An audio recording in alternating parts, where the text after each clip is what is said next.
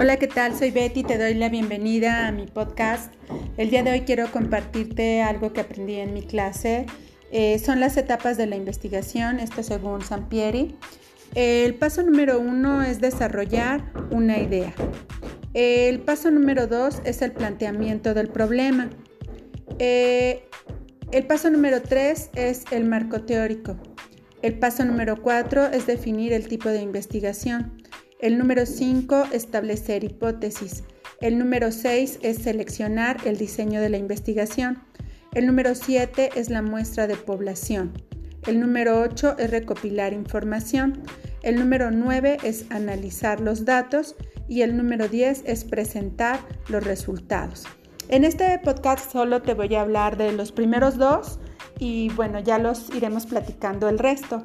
El primero que es desarrollar la idea, bueno, pues es importante elegir un tema, un tema de investigación que sea de interés, de preferencia del investigador, que sea actual, ¿no? que tenga alguna trascendencia. Bueno, después viene el planteamiento del problema. Y bueno, para plantear un problema, pues es importante ya tener lo que te decía, un tema de investigación que tenga un objeto, un objeto de estudio que sea un fenómeno real, que exista en el universo y que no pueda este, este objeto explicarse en forma inmediata, lo cual nos permitirá el desarrollo de la investigación.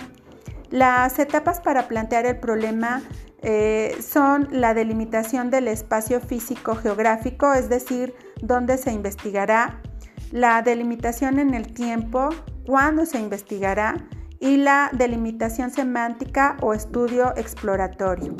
Es importante también mencionarte que el marco teórico es, es, muy relevante porque nos va a servir como fundamento y punto de partida para, para la investigación. Bueno, pues hasta aquí, hasta aquí te dejo en el podcast del día de hoy. Eh, nos escuchamos en la siguiente. Muchas gracias. Bye.